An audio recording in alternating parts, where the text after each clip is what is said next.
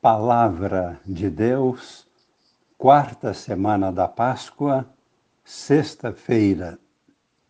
Amigos e irmãos, participantes da vida nova em Cristo, com Maria em oração. Encontramos hoje, com a primeira leitura, a continuidade da pregação de Paulo na sinagoga de Antioquia da Pisídia. Com isto, já temos algumas afirmações importantes e fundamentais para a nossa fé. Primeira afirmação: Cristo está no centro da história de toda a humanidade. Segunda afirmação: a Páscoa é o coração do mistério de Cristo. Terceira afirmação: a ressurreição de Cristo ainda que tenha sido surpreendente para todos, é considerada, sob o ponto de vista da fé, como um resultado previsto de uma cadeia de acontecimentos que formam a história da salvação, cujo primeiro elo é de modo explícito a vocação de Abraão, porém, de modo fundamental e ontológico, está presente na criação de Adão, o qual é uma figura e tipo de Cristo. Cristo, por sua vez, em sua Páscoa e ressurreição, tornou-se Senhor e Juiz do universo inteiro.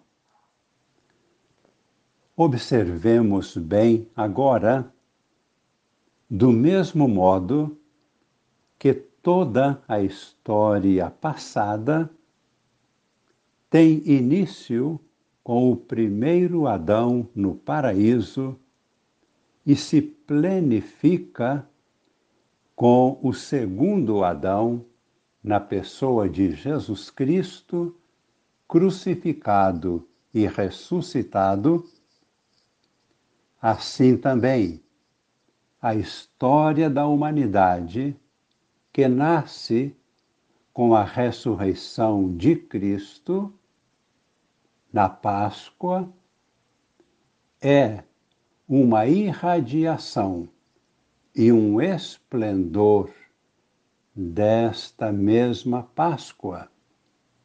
A luz da ressurreição está sempre se manifestando durante toda a história humana e pouco a pouco e cada vez mais chegará a sua plenitude, que é Cristo, tudo em todos, o pleroma.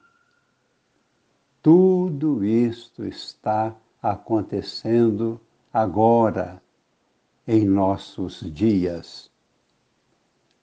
Na vida do cristão, tudo é mistério pascal. O caminho da história da humanidade será, de agora em diante, uma sucessão interminável de vitórias do bem sobre o mal, até a transfiguração total e definitiva de todas as coisas. Desta forma, a Páscoa de Cristo é a última e definitiva chave de leitura de toda a história universal. Tudo mais é vaidade, incoerência e trevas.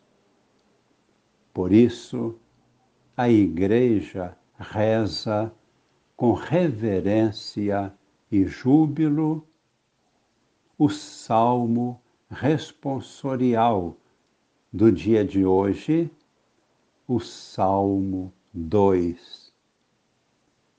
Tu és meu filho, eu hoje te gerei. Fui eu mesmo que escolhi este meu rei e o consagrei em Sião, minha montanha sagrada.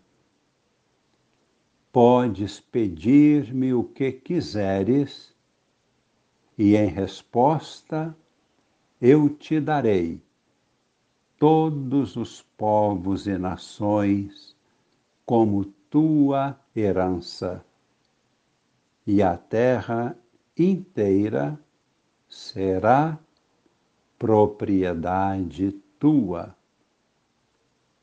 Com cetro de ferro haverás de dominá-los e quebrá-los como um vaso de argila. E agora, poderosos da terra, compreendei. Soberanos da terra, aprendei esta lição. Vós deveis servir a Deus com respeito, com reverência. Rendei-lhe glória, prestai-lhe homenagem. Adorai o Senhor, vosso Deus. No Evangelho de São João, capítulo 14, versículos de 1 a 6, encontramos a despedida de Jesus desta terra, a despedida dos seus discípulos e amigos, despedida acompanhada de tristeza, e logo a seguir, a promessa de Jesus de voltar em breve para levar os seus discípulos os seus amigos, os servidores, para a casa do Pai. Brilha então a alegria. Tudo isto é um convite à fé. Disse Jesus: Vós já tendes fé em Deus. Tende fé também em mim. Não se perturbe o vosso coração. Na casa de meu pai há muitas moradas.